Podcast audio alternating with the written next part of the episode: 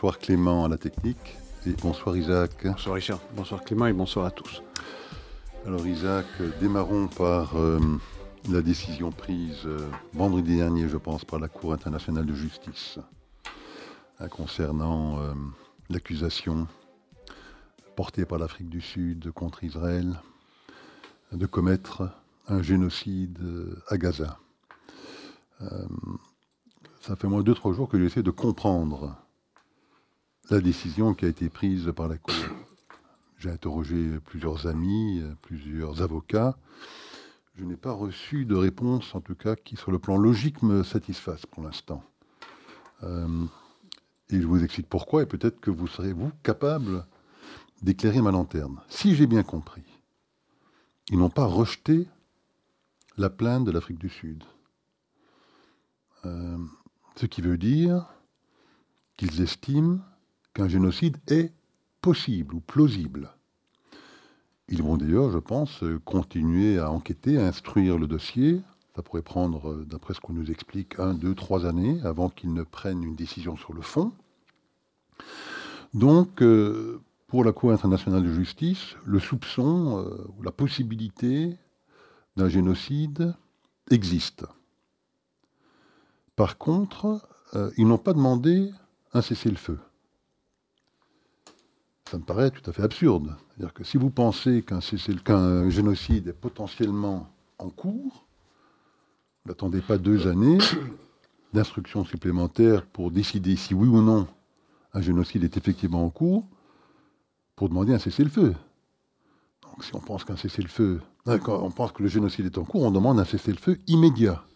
Donc j'ai l'impression qu'il y a une, forme de contradiction absolue dans la décision prise par cette Cour de justice. Qu'en pensez-vous? Est-ce que j'ai mal compris ce qu'ils ont décidé ou, je, réfléchis mal à la question, mais j'aurais voulu avoir votre éclairage?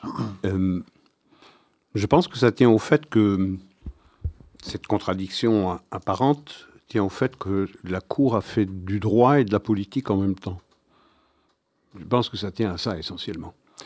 Elle a fait du droit en disant qu'il y a un risque de génocide, mais elle, dit bien qu'il n'y a pas de génocide. Simplement, elle informe Israël de ce à quoi il doit souscrire pour qu'il n'y ait pas génocide. D'ailleurs, c'est ce à quoi Israël s'oblige depuis le 27 octobre, date à laquelle les Israéliens sont rentrés avec des troupes au sol dans la bande de Gaza.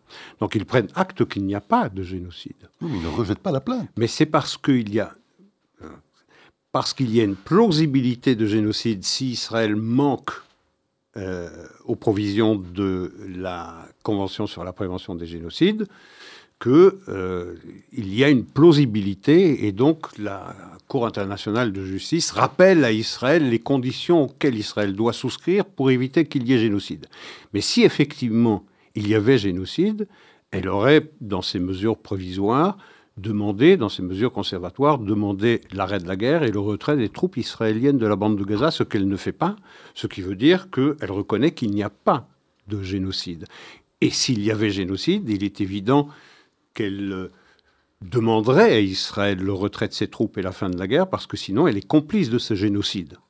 pourquoi ça ne s'arrête pas là alors? Je n'arrive pas à comprendre? Mais d'ailleurs, la, euh, la Cour dit bien que euh, la recevabilité de la plainte au fond de l'Afrique du Sud n'est pas acquise. Simplement, elle acte la plausibilité de l'accusation. C'est possible, c'est simplement possible. Et d'ailleurs... Euh, si c'est possible, Isaac, on demande un cessez-le-feu. Euh, Rendez-vous compte, si dans deux ans, oui. dans deux ans, après pas dans deux ans, dans un mois, il faudra euh, qu'Israël fasse son. ils vont instruire encore ce dossier pendant de nombreux mois. Euh, oui, ça, ça, peut, ça peut transformer d'ailleurs la Cour internationale de justice en, cour permanente, en tribunal permanent. Et d'ailleurs, c'est un des dangers, évidemment. Donc supposons que dans deux années, oui. après avoir instruit ce dossier euh, contre Israël, ils arrivent à la conclusion qu'il y a un génocide. Oui. Ça voudrait dire qu'ils n'auraient pas demandé un cessez-le-feu deux ans auparavant, alors qu'ils pensaient qu'il était possible qu'un génocide était en cours. Ils se seraient donc rendus complices effectivement de ces génocides. C'est parce qu'ils ont parfaitement conscience qu'il n'y a pas de génocide. Et le, fait qu'ils ne demandent pas l'arrêt de la guerre, le retrait des troupes israéliennes, acte la reconnaissance par la Cour internationale de justice que de fait il n'y a pas de génocide. Ça c'est pour la partie droit. Sur la partie politique, sur la partie politique, elle reçoit l'accusation de plausibilité de génocide, et donc elle marche sur une jambe de droit et sur une jambe de politique. Et effectivement, ça donne naissance à cette espèce de, euh, à cette espèce de, de, jugement euh, qui, euh, en fait, n'interdit pas à Israël de continuer la guerre. Ça veut dire que la Cour internationale de justice reconnaît à Israël le droit de se défendre et le fait qu'il ne commet pas de génocide. Simplement, la Cour rappelle à Israël quelles sont les conditions de la poursuite de cette guerre et Israël devra fournir dans un mois eh bien, euh, euh, la preuve que le pays a bien souscrit à ces recommandations. Donc, sur le plan du droit, je veux dire, c'est une victoire pour Israël, même si avant de, d'entendre John Donoghue euh, conclure qu'il n'y a pas de demande de fin de la guerre et de retrait des troupes israéliennes, il a fallu ingurgiter, supporter 30 euh, ou 40 minutes de, de, de, propos particulièrement difficiles à entendre pour un pays dont la population a été génocidée et un pays qui est accusé de génocide. Donc, alors sur le plan strictement du droit, Israël peut se trouver satisfait. Sur le plan politique et sur le plan métapolitique, ce qui est au-dessus de la politique, il est évident que ça n'est pas une bonne chose. Parce que euh, cette plausibilité de l'accusation portée par l'Afrique du Sud a néanmoins été reconnue. Et c'est la raison pour laquelle la Cour internationale de justice a pris ces mesures provisoires. Euh, mais au fond, sur le fond, la recevabilité de la plainte n'est pas acquise pour l'Afrique du Sud. Il y a aussi le fait que dans euh, euh, le jugement qui a été rendu euh, par la Cour, la Cour rappelle que toutes les parties sont tenues par ces, ces, obligations, ces obligations en, ce compris le, en ce compris le Hamas. Bien. Alors, quelles sont les conclusions de tout cela. C'est un peu un magasin où on trouve de tout. D'ailleurs, chacun s'est montré plus ou moins satisfait ou insatisfait. Euh, L'Afrique du Sud s'est félicité du jugement, a estimé que c'était un tournant dans le droit international. L'Iran s'en est satisfait, euh, s'en est satisfaite, euh, et d'autres encore s'en sont satisfaits, mais toujours dans ce camp-là. Israël craignait avant tout que la Cour internationale de justice intime au pays l'arrêt des hostilités et le retrait de, ses troupes, ce qui aurait été la négation de son droit à se défendre contre une attaque génocidaire.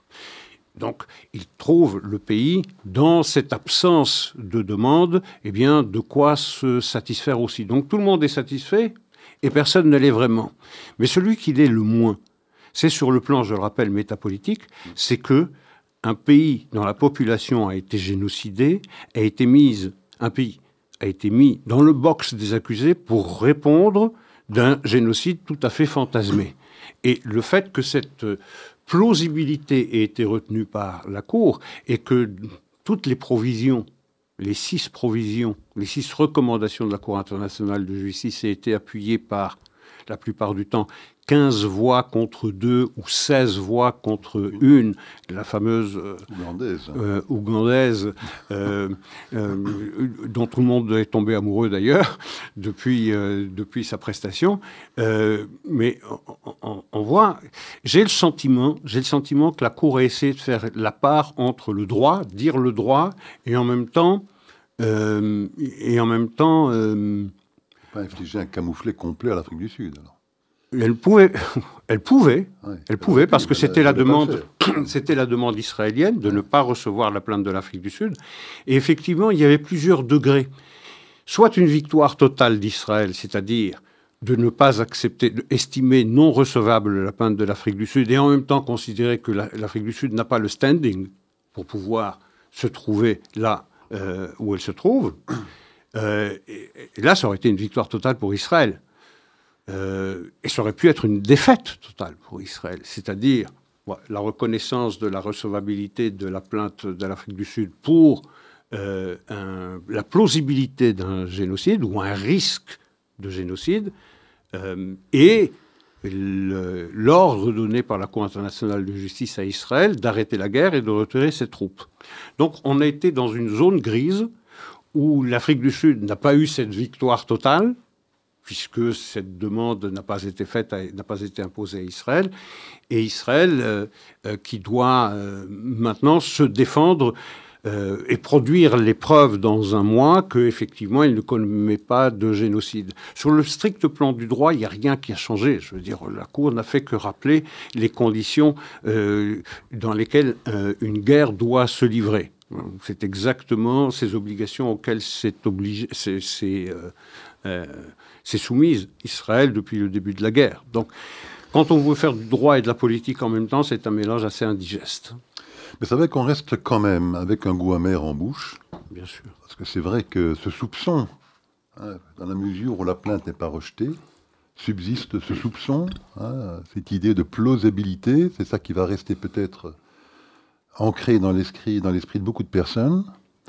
Euh, donc on a une situation, on a un pays démocratique qui est elle-même victime d'un génocide, génocide, qui est accusé de génocide. Qui est accusé de génocide par un État euh, failli, corrompu. Enfin, il faut savoir qu'en Afrique du Sud, c'est, je crois, 30 000 meurtres par an. Qui agit pour compte d'une organisation judiciaire, qui est donc le bras judiciaire d'une organisation génocidaire, terroriste, reconnue par tout ce que le monde compte de nations fréquentables. Tout à fait. Qui semblerait-il aurait été même peut-être payé par l'Iran. Hein, on sait que la ministre des Affaires étrangères de l'Afrique du Sud était rendue en Iran au mois de novembre j'imagine, pour discuter de ce dossier. Euh, on sait que le gouvernement est complètement failli hein, en Afrique du Sud, que les élections en Afrique du Sud auront lieu dans le courant de 2024, et que pour la première fois de son histoire, l'ANC, donc euh, voilà.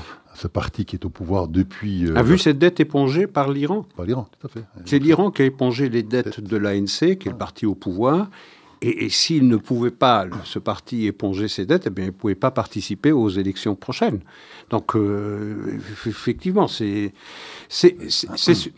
Mais c'est dans cette gradation dont nous avons souvent parlé. On a accusé Israël d'occupation d'abord, puis d'apartheid.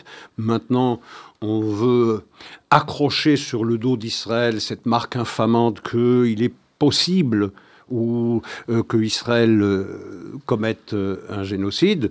Et le, stade ultime, on l'a déjà dit, bah, c'est nier à Israël le droit de se revendiquer État-nation du peuple juif. Il y a cette gradation. Et la Cour internationale de justice s'inscrit désormais dans cette liste d'agences de l'ONU, parce que la Cour internationale de justice, c'est le bras juridique le plus élevé de, du concert des nations, qui s'inscrit dans cette euh, cohorte d'organisations, d'agences de l'ONU qui fait la guerre, euh, qui font la guerre à, qui font la guerre à Israël. Guerre juridique, tout à fait. Alors bon, on a salué effectivement la juge ougandaise, Julia Sebutinde, qui est la seule qui a voté contre toutes les six contre, hein, contre les, les, six demandes, euh, les ordres donnés à Israël par cette cour, puisqu'on sait que J'aurais voulu avoir votre réaction euh, sur euh, Aaron Barak, puisqu'on sait que sur deux des demandes faites par la Cour, le juge israélien, donc rappelons qu'il y avait 15 juges, hein, il y a 15 juges qui sont nommés pour 9 ans, et puis chacun des, euh, chacune des parties a le droit de nommer un juge pour la représenter. Israël avait choisi Aaron Barak, un rescapé de la Shoah, mais aussi, on sait, le, le, le maître d'œuvre de la réforme judiciaire, ou en tout cas de la révolution judiciaire des années 80. Euh, donc, euh, avait choisi Aaron Barak pour le représenter. Il a, lui, voté à deux reprises avec les 15 autres juges. Euh, je pense lorsqu'il s'agissait d'incitation à et l'aide humanitaire. Et de, voilà, et de l'aide humanitaire dans ces deux cas-là. Alors que pensait Isaac de, de, ce vote de Aaron Barak Essaye-t-il par là bah, de, réactiver un petit peu la guerre juridique en Israël même, en renforçant le pouvoir juridique je ne le pense pas. De la justice israélienne je, ne le pense pas. Je, pense que, euh, en toute intégrité et en toute conscience, Aaron Barak a estimé que oui, il n'y avait pas de raison de s'opposer à cette demande de, faite à Israël de ne pas faire obstacle à l'aide humanitaire.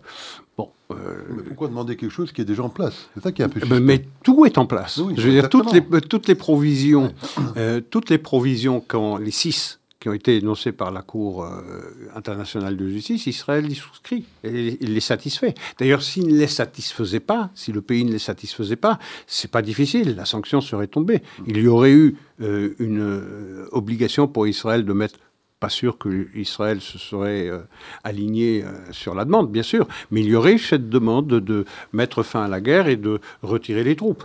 Donc c'est que manifestement la Cour prend acte qu'il n'y a pas de génocide et qu'il n'y a pas de risque de génocide non plus. Ça, c'est bien clair. Ça, c'est pour la partie droit. Et puis, il y a la partie politique, c'est-à-dire le vilain museau des Nations Unies qui pointe dans, dans la recevabilité euh, de l'accusation portée par l'Afrique du Sud qu'il y a une plausibilité. Plausibilité, ça veut strictement rien dire. Ça ne veut strictement rien dire. C'est pour ça que je disais, il y a deux aspects, et on posait déjà cette question la semaine dernière, avant ce rendu vendredi. Euh, est-ce que cette cour va faire du droit ou va faire de la politique? Elle a fait les deux. Parce qu'Isaac euh, ne m'en voulait pas s'il vous dit ça, mais vous êtes un tueur en série plausible. Ah, mais tout le monde. Moi aussi. Mais, hein. mais, mais, Donc ça ne veut effectivement strictement Non, ça veut, ça veut strictement rien dire. Et même pour l'incitation. Même pour l'incitation. Je veux dire, le rappel à, euh, à Amalek, qui est un rappel, euh, je veux dire, euh, millénaire, euh, qui parle des, des ennemis du peuple juif qui, pratiquement à chaque génération, se lèvent pour essayer de terminer un, un travail qu'ils n'ont jamais réussi à accomplir. Je veux dire, il a été censuré, il a été sanctionné, il a été condamné.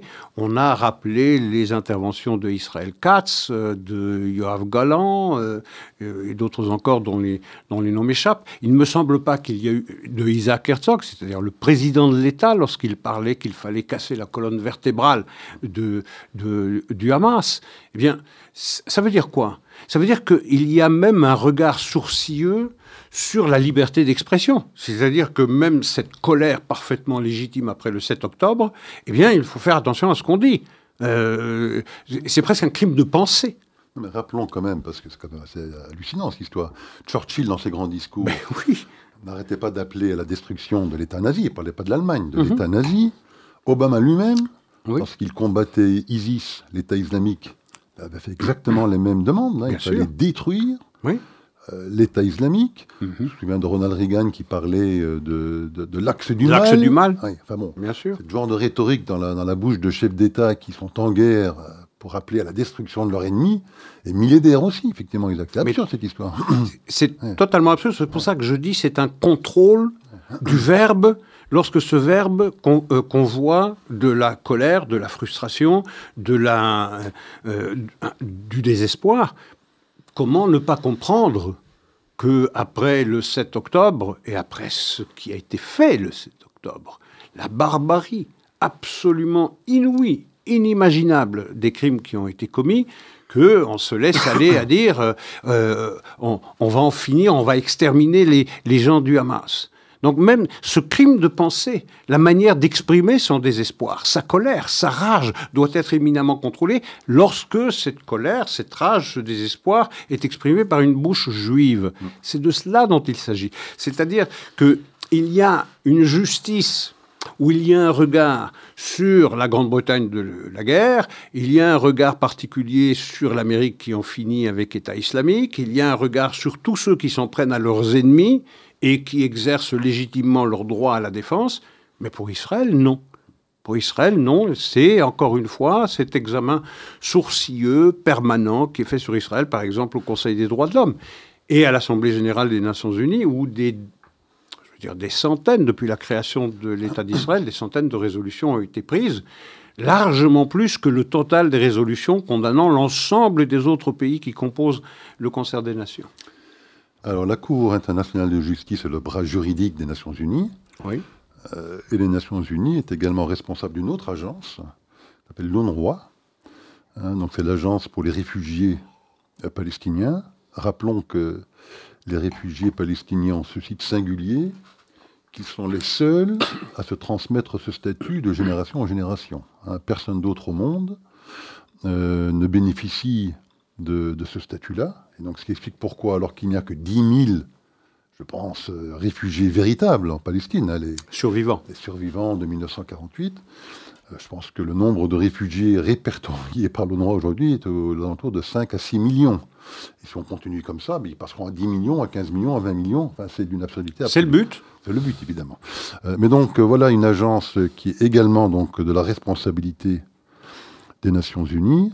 Et qu'est-ce qu'on apprend?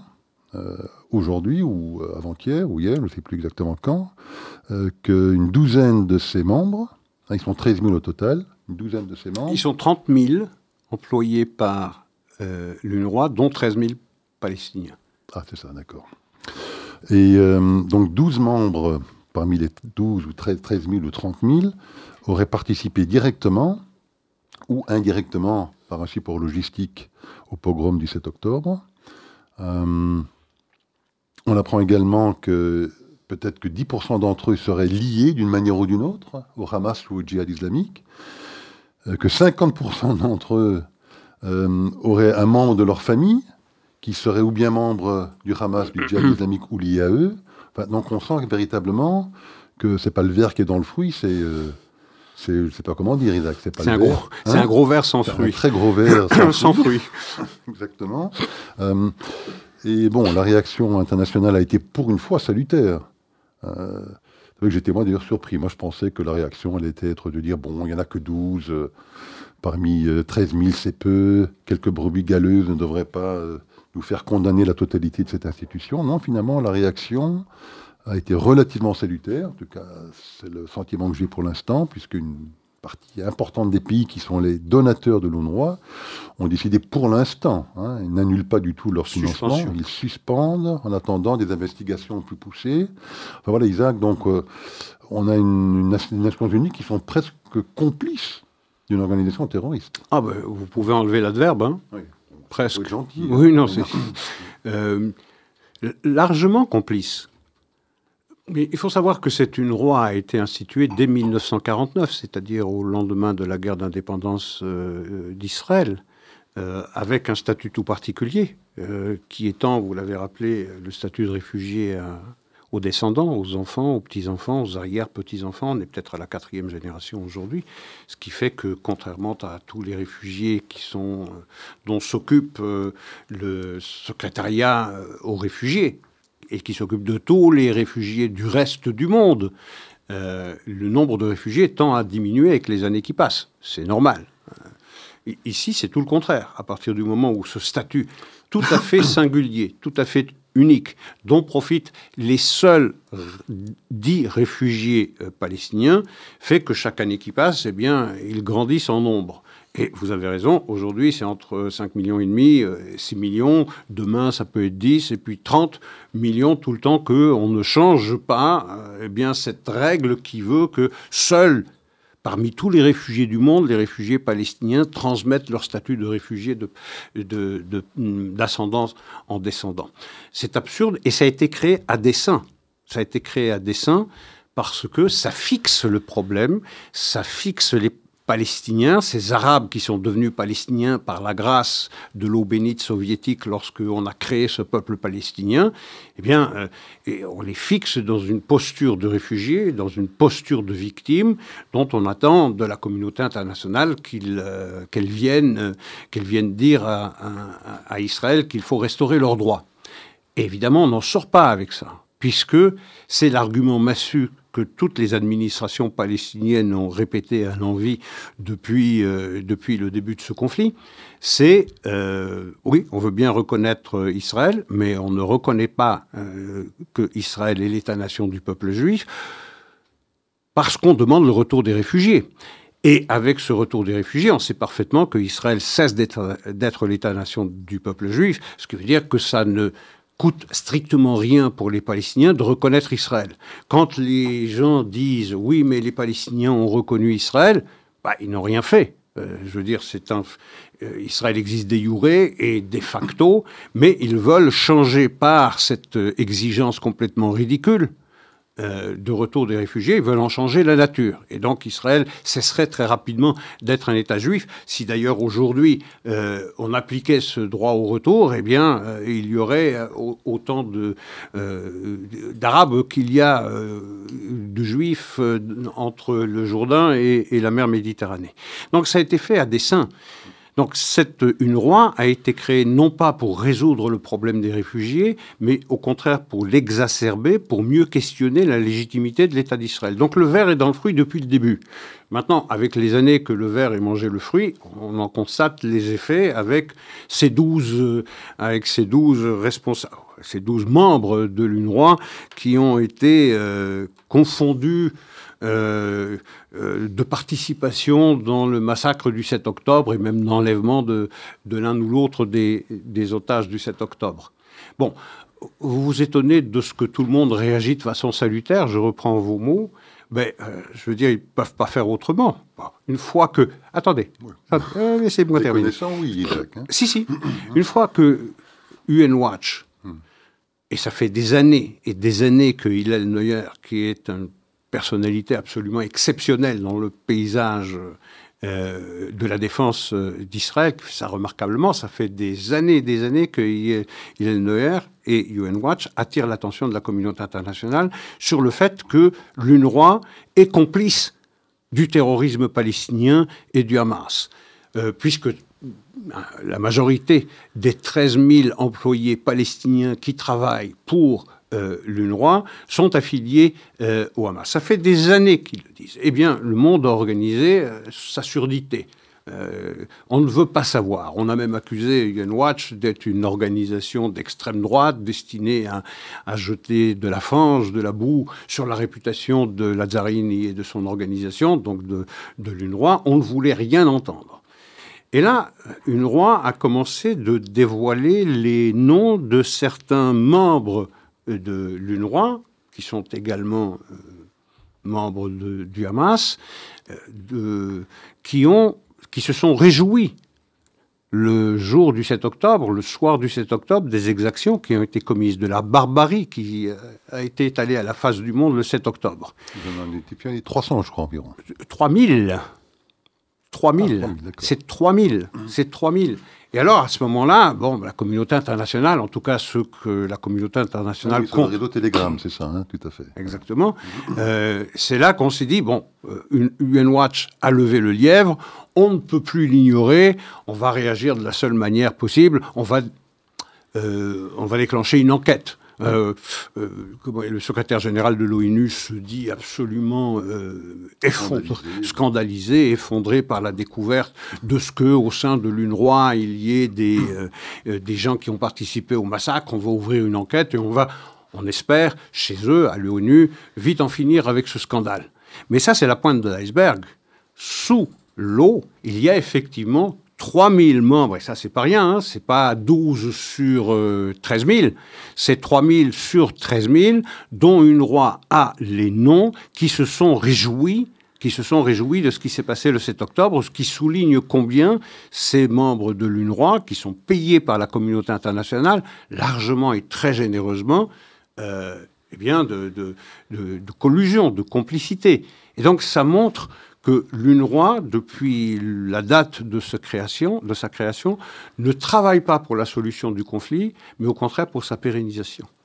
Tout à fait, effectivement. Donc vous aviez raison, c'était 3000 membres hein, de ce fameux réseau Telegram qui avait été euh, identifié par euh, UNWatch, euh, révélé déjà dans le courant du mois de novembre, peut-être même avant.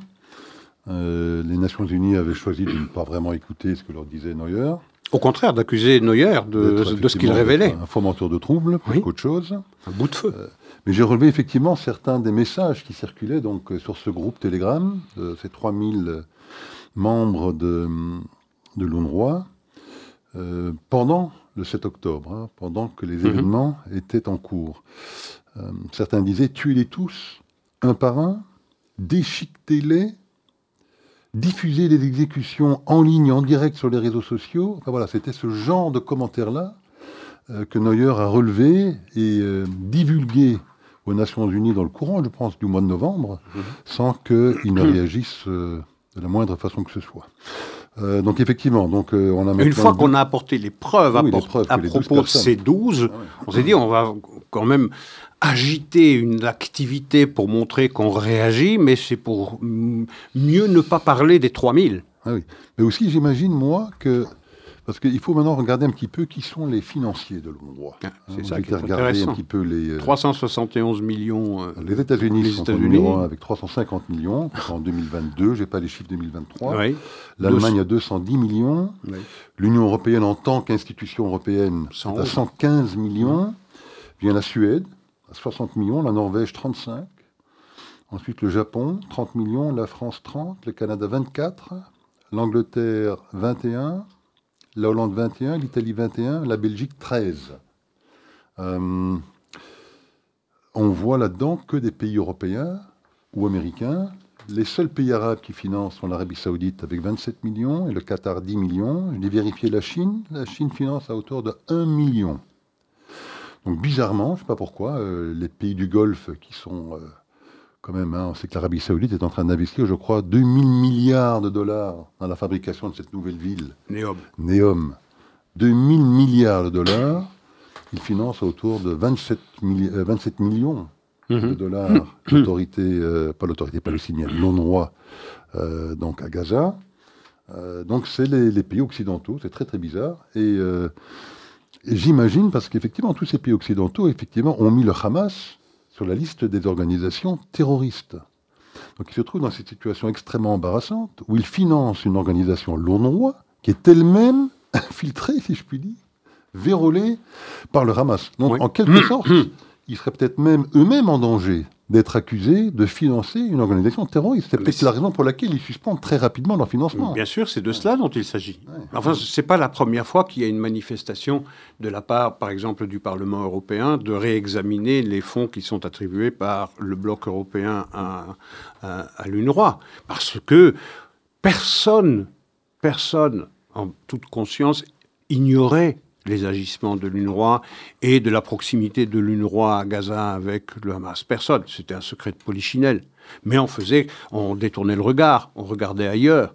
D'ailleurs, c'est la raison pour laquelle le, président américain Donald Trump avait interrompu le financement euh, des États-Unis à l'UNRWA en 2018. Euh, et une des premières choses, une des premières décisions que prend Joe Biden une fois qu'il prête serment, c'est de rétablir cette aide américaine. Depuis qu'il a prêté serment, c'est un milliard de dollars que l'Amérique a élargi au profit de l'UNRWA, c'est-à-dire à la pérennisation du problème. Rien d'autre que cela. Donc l'Allemagne, vous le dites, 210 millions, c'est effectivement le, bloc européen qui fournit, euh, enfin le bloc européen et les pays européens non membres, puisque la, Norvège ne l'est pas, euh, qui, fournit l'essentiel le, du financement de, de l'UNRWA. Donc il y a une énorme hypocrisie, il y a une énorme duplicité là-dedans. Euh, vous savez, notre journaliste l'a dit dans le rappel des informations tout à l'heure, la liste des pays qui ont décidé de suspendre, suspendre, parce que décidément le scandale est trop énorme pour ne pas prendre une décision à tout le moins provisoire. Donc les États-Unis, l'Allemagne, la Grande-Bretagne, l'Italie, euh, le Canada, l'Australie, la Hollande, l'Estonie, euh, le Japon euh, ont tous décidé de suspendre je veux dire, suspendre pour combien de temps? Le temps que, le, que la poussière retombe et euh, que l'attention soit euh, dirigée vers un autre problème, et puis en catimini, on va rétablir cette, cette aide. C'est le problème de base. C'est ce sur quoi repose cette espèce d'imposture d'imposture des prétendus réfugiés palestiniens qu'il faut mettre à bas. Ça ne veut pas dire qu'il ne faut pas mettre sur place une organisation qui veille à fournir à la population de Gaza l'assistance humanitaire euh, qu'elle doit recevoir. Je veux bien. Mais euh, qu'on nettoie les écuries d'Ogia, qu'on sache que parmi ces gens de l'UNRWA, il n'y ait pas de complicité avec une organisation dont la raison d'être est l'éradication euh, du peuple juif. Alors, vous avez fait la liste des pays qui ont effectivement suspendu, ce qui nous permet de, de faire la liste de ceux qui ont décidé de ne pas suspendre. Eh oui comme toujours, la liste est toujours la même, Isaac. Oui. Il y a l'Irlande, l'Espagne, la Belgique, la Norvège et la Belgique. Malheureusement, notre Toujours du mauvais côté de l'histoire. Toujours du mauvais côté de l'histoire.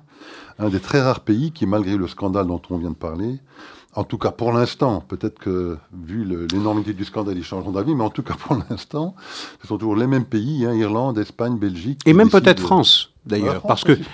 Oui, elle dit l'avoir suspendu, ah. sauf qu'elle a déjà élargi sa promesse du premier trimestre 2024 en fin 2023. Ah. Donc elle dit qu'elle suspend alors qu'elle a déjà payé. D'accord, c'est une suspension un peu facile. Oui, voilà, mmh. c'est ça, c'est une suspension... Le deuxième liste de pays, moi, qui m'avait surpris lorsque j'avais entendu la liste de ceux qui avaient suspendu, c'est tous les pays d'Europe de l'Est qui n'ont pas suspendu pour une raison très simple. Qui ne donnaient pas. Ils ne donnent strictement rien. Alors on a entendu effectivement la Roumanie il y a quelques instants, mais la Roumanie, j'ai vérifié les chiffres, ils donnaient 200 000 les grands pays d'Europe de, l'Est ne donnent strictement rien. Hein, donc, euh, eux avaient, je pense, compris avant nous la nature même de ce qu'était cette organisation euh, de l'UNRWA. Il ne s'agit pas que la que la Roumanie a une capacité plus importante de comprendre. C'est que les autres ont décidé de ne pas comprendre. Les autres ont décidé de ne pas voir. Les autres ont décidé de ne pas entendre. Parce que tout le monde sait le problème posé par l'UNRWA, mais la tâche est tellement énorme pour nettoyer ces écuries, pour se débarrasser de cette structure qui fait que ce problème est insoluble tout le temps, qu'elle existe avec cette mission et avec le statut qu'elle accorde, cette agence, euh, aux, dix réfugiés euh, palestiniens. Le travail est tellement énorme qu'on se dit euh, chaque semestre ou chaque mois, on se dit bon, on va continuer, on va continuer, on va renvoyer à demain. On fait de la procrastination. Parce que personne, je le répète, personne, et aux États-Unis moins qu'ailleurs, qui est le plus gros donateur, ignore tout le mal qu'il faut penser de cette agence. Alors demain, euh, ce sera intéressant de vérifier ce qui va se passer aux États-Unis, parce que dans le, au Congrès américain, je crois que ce sera la Chambre basse, il y aura des auditions, justement. Avec Hillel Neuer. Exactement, pour essayer de, ben, de, comprendre ce qui se passe entre l'UNRWA et le Hamas. Donc ce seront des auditions, je pense, qui devront être très suivies, parce qu'il y aura peut-être de nouvelles révélations qui seront faites euh, dans le cadre des auditions demain de Hila Neuer. J'imagine qu'il n'est pas le seul qui sera en train de témoigner, d'auditionner, mais ce sera la Chambre basse, je pense, hein, la Chambre basse du Congrès américain. Ils vont se pencher euh, de manière plus sérieuse sur ce sujet. Alors passons maintenant peut-être effectivement au Moyen-Orient. Euh, on n'a jamais vraiment quitté. On n'a pas hein. vraiment quitté, tout à fait. Euh, on va dire dans le conflit, oui, oui, tout à fait. Dans une vie plutôt militaire. Euh, une première information, moi qui m'a, j'allais dire, me surpris, mais finalement pas. On apprend que les États-Unis avaient, euh, semble-t-il, avaient prévenu. Hein, souvenez-vous, il y a environ un mois, il y a eu un attentat. À Téhéran. enfin, pas à Téhéran, en, à Kerman. à Kerman, en Iran lorsqu'ils ont voulu célébrer l'anniversaire de, l'élimination de Soleimani par les Américains, justement par Trump. Il y a eu un attentat euh, qui avait causé la mort, je pense, de 80 ou 90 personnes, de, nombreux, de, nombreux, blessés. Semblerait-il que les Américains avaient eu vent de, de ce risque d'attentat et avaient jugé utile et bon et important de prévenir le régime iranien euh, de ce que ce risque existait faut croire que ce régime n'a pas véritablement écouté ce que leur a dit les Américains. Mais encore une fois, je dis ça pourquoi? Parce que ce logiciel américain, encore une fois, il semblerait qu'ils sont constamment en train d'essayer de se mettre euh, euh, dans les bons... Euh, comment on dit ça Oui, dans les bons sentiments. Dans les bons sentiments des Iraniens. cette logique permanente de l'apaisement. Les bonnes grâces, voilà. Les bonnes grâces, voilà ce que je cherchais, des Iraniens. et on va voir maintenant, parce que les Iraniens ne semblent pas être très réceptif à ces appels du pied, puisque pour la première fois maintenant dans ce conflit, on sait que trois militaires américains ont été malheureusement tués dans le cas d'une frappe par des milices euh, pro-iraniennes. C'est une base américaine qui est à la frontière entre la Jordanie, la Syrie, l'Irak. Donc trois militaires américains éliminés, 25 blessés, dont certains sérieusement blessés, gravement blessés. Euh, on apprend également malgré les nouvelles menaces proférées, je pense hier, lorsqu'il a appris la nouvelle par Joe Biden, euh, que les outils ont aujourd'hui, encore une fois, lancé euh, des missiles sur un navire de guerre américain. Euh, donc Isaac, voilà, pour la première fois, ce serait peut-être un tournant ou pas, mais quelle sera, d'après vous, la réaction américaine, alors que pour la première fois, des soldats américains ont été tués par des milices pro-iraniennes? Alors, quelle serait et quelle sera Quelle devrait, être, voilà, on le dit à l'unisson. Quelle devrait être ça paraît, ça paraît évident. Parce que euh, ce crime, ces trois soldats américains et ces 25 ou 30 blessés portent une signature, c'est la signature de l'Iran. Mais la stratégie de l'Iran, la politique de l'Iran, c'est évidemment la politique des proxys qui permet à l'Iran de dire c'est pas nous. C'est pas nous. le Hamas, c'est pas nous. Le 7 octobre, c'est pas nous. Même si dans un premier temps, rappelez-vous, pour le 7 octobre, ils avaient dit que ça avait été préparé en même temps avec Téhéran. Donc c'est très pratique pour l'Iran de dire ben c'est pas nous. Mais personne, comme pour l'UNRWA, personne n'ignore les liens organiques qui existent entre les Houthis et l'Iran. Donc, euh, on, sait parfaitement. Ou bien les, milices euh, pro-iraniennes qui se trouvent euh, dans le nord de la Jordanie, dans le sud de la Syrie et, de l'Irak. On sait parfaitement que c'est la main de l'Iran. Mais de la part de l'Iran, on nie. Et de la part des États-Unis, on accepte cette dénégation parce que ça l'arrange. Ça permet aux Américains de dire on n'a pas une preuve formelle que c'est l'Iran, donc on ne va pas attaquer. vraisemblablement, ce que ça devrait être, pour reprendre le début de mon commentaire, bah, il est évident qu'il faudrait s'en prendre à la, tête de, la pieuvre.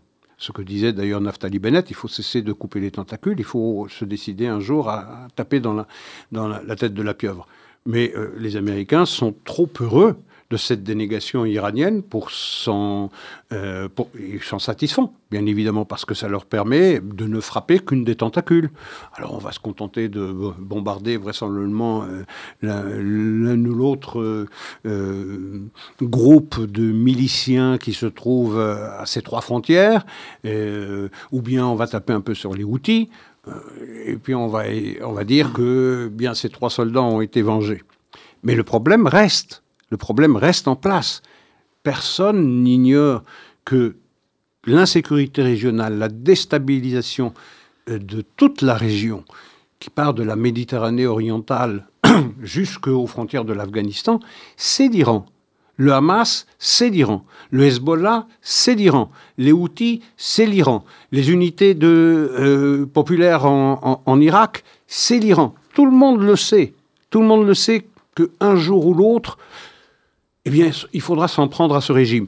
Soit en soutenant activement euh, l'opposition interne, l'opposition intérieure, euh, comme on ne l'a pas fait en 2021 après l'assassinat de la malheureuse Amini, euh, soit par un changement de régime, donc, soit alors par une, par une intervention armée on ne pourra pas s'en débarrasser. Et alors construire toutes les hypothèses, échafauder tous les scénarios possibles et imaginables pour installer de la sécurité dans une région où l'Iran s'ingénie à instiller au contraire de l'agitation et de l'instabilité, c'est impossible. Vous n'allez pas résoudre le problème de Gaza avec le Hamas tout le temps que l'Iran garde les mains libres. Vous n'allez pas résoudre le problème du Hezbollah et du nord d'Israël et de l'insécurité d'Israël tout le temps que vous n'avez pas résolu le problème de, de l'Iran. C'est la même chose pour le trafic maritime. 12% du trafic maritime mondial passe par le détroit de Bab el-Mandeb, par la mer Rouge et par le canal de Suez.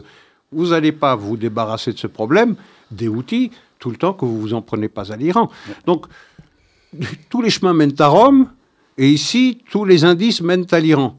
Tout le monde le sait, mais je pense que la ligne rouge que trace euh, Joe Biden, ou qu'il ne manquera pas de dire qu'il entend tracer, ressemblera comme une sœur à celle qu'avait tracée euh, Barack Obama en 2013 lorsqu'il avait promis à la Syrie une euh, réaction extraordinairement forte après que le régime eut usé d'armes chimiques, contre sa population.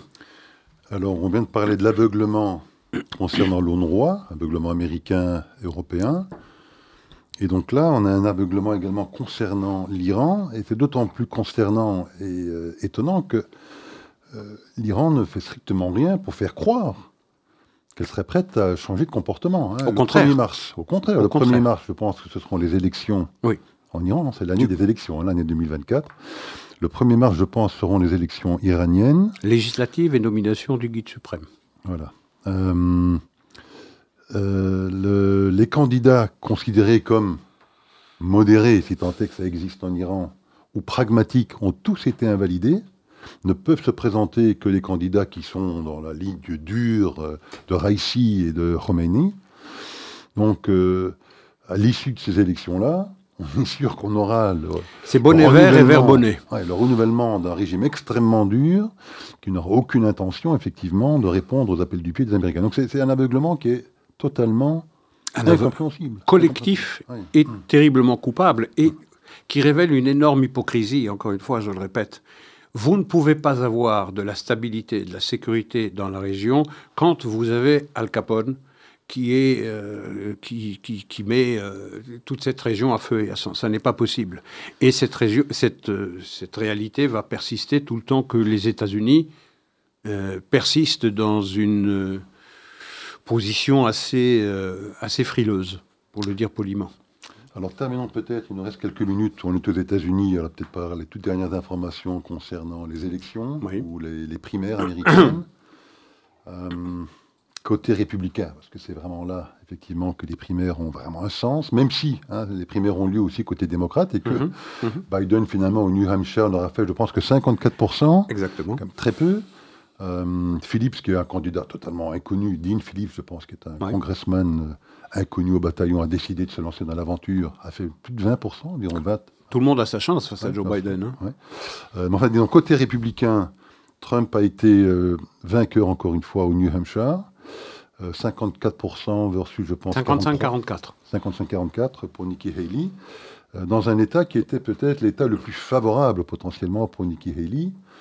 D'abord, c'est un État où il n'y a pas beaucoup d'évangéliques, c'est plutôt un État... Euh, modéré. Modèle, voilà, avec des, républicains plutôt modérés, où de nombreux démocrates et indépendants ont en fait, sont inscrits sur la liste électorale des républicains pour pouvoir voter pour Nikki Haley et essayer de perturber un petit peu la, candidature de Donald Trump.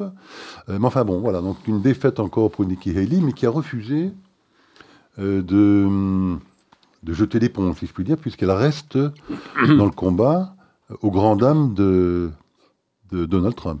Ah oui, qui est très en colère. mais je pense que la raison... Elle sait, après sa défaite au New Hampshire, qu'elle n'a pratiquement aucune chance. Elle le sait parfaitement. Je pense qu'elle s'inscrit en recours. Je pense qu'elle s'inscrit en recours et elle table, et c'est peut-être pas nécessairement un mauvais calcul, en plan B. Euh, c'est-à-dire que si Trump, pour une raison ou pour une autre, je pense que la Cour suprême fédérale va statuer sur euh, l'affaire du Colorado et du Maine le, le, voilà, c'est ça exactement, donc euh, dans huit jours, dans dix jours, et, et s'inscrit en, en, recours. Si, si pour une raison ou pour une autre, la Cour suprême ou d'autres États décident de ne pas inscrire euh, euh, Donald Trump sur euh, la liste des, candidats, eh bien, l'hypothèse B, le plan B, est, tout de suite disponible. Il faut noter une chose au New Hampshire, elle a fait 44%, mais 72% de ceux qui ont voté pour euh, Nikki Haley n'étaient pas inscrits au Parti républicain. Ah, C'était des démocrates ou des indépendants? Oui, oui tout à fait. presque les trois quarts de ceux qui ont voté Nikki Haley ne sont pas membres du Parti républicain. Ça dit quoi? Ça dit la mainmise de Donald Trump sur euh, sur le parti.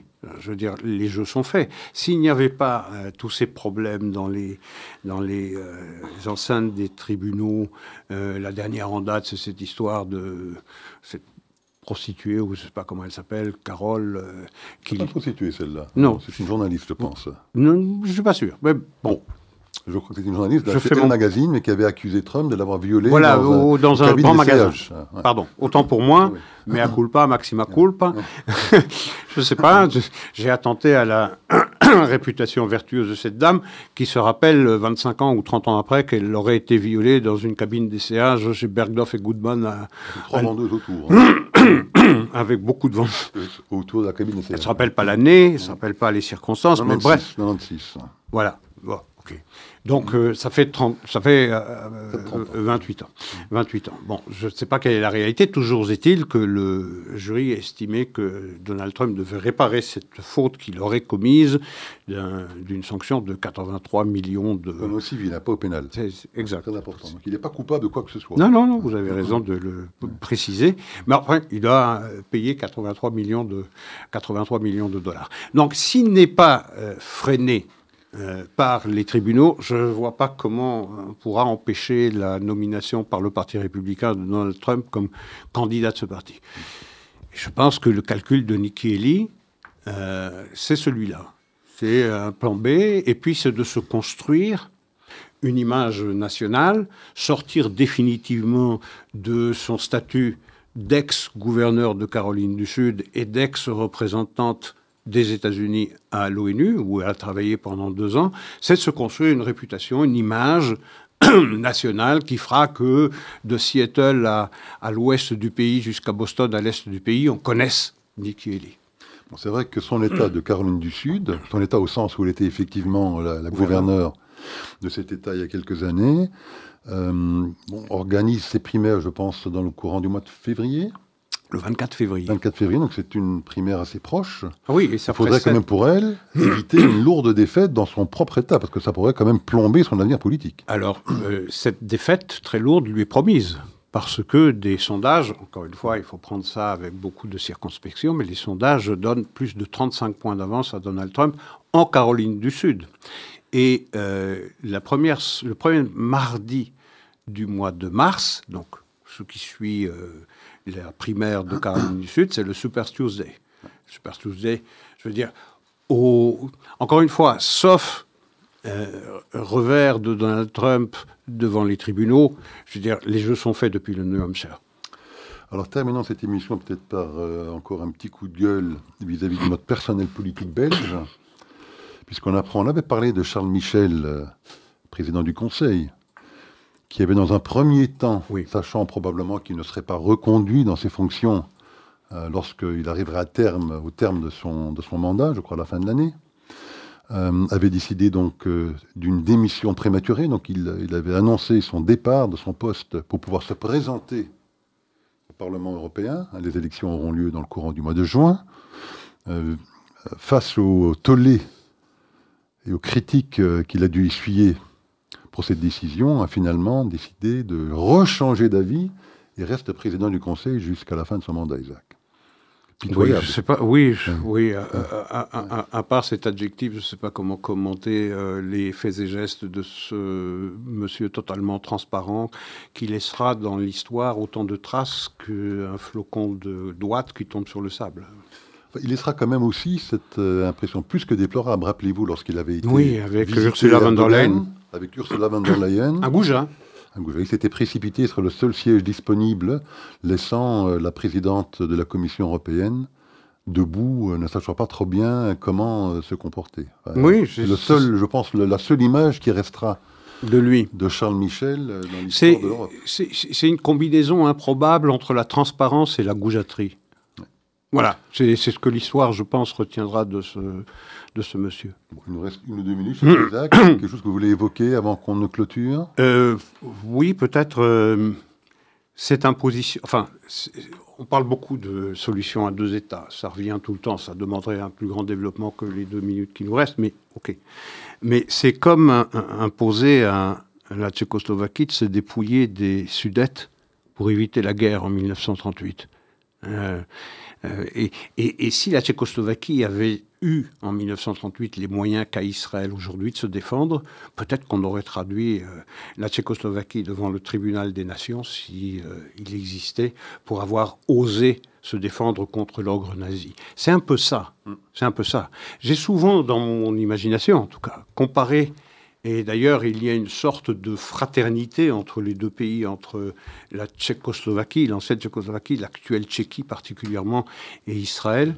Euh, et d'ailleurs, dans, les- dans- dans la bouche du Premier ministre et d'autres responsables politiques israéliens, il y a souvent ce, euh, cette mantra qui revient nous ne sommes pas la Tchécoslovaquie, nous, n'accepterons pas euh, de nous suicider pour faire plaisir aux, aux exigences de la communauté internationale et sauver une paix illusoire. Mais ce qui s'est passé à la, commu- à la Cour internationale de justice, c'est comme si en 1938, effectivement, eh bien, une Tchécoslovaquie capable de se défendre euh, contre l'État nazi était traduite devant une Cour internationale. C'est vrai que la Tchécoslovaquie, ou plutôt la Tchéquie aujourd'hui, Oui. à plusieurs reprises a annoncé Toujours. sa volonté, sa volonté de déplacer son ambassade à Oui, oui. Jérusalem. Je crois que la pression qui s'exerce sur le pays Dans le bloc des l'Allemagne 27, évidemment. fait en sorte qu'elle ne le fait pas, mais enfin en tout cas, c'est clair qu'elle en a la volonté et peut-être qu'un jour. C'est pour ça que j'ai souligné la fraternité entre ces deux États qui s'est jamais démenti depuis même la- la- l'aube de la création de l'État, de la recréation de l'État d'Israël en 1948. Parfait. Écoutez, Isaac, ce sera le mot de la fin pour cette semaine. À la semaine prochaine. Au revoir.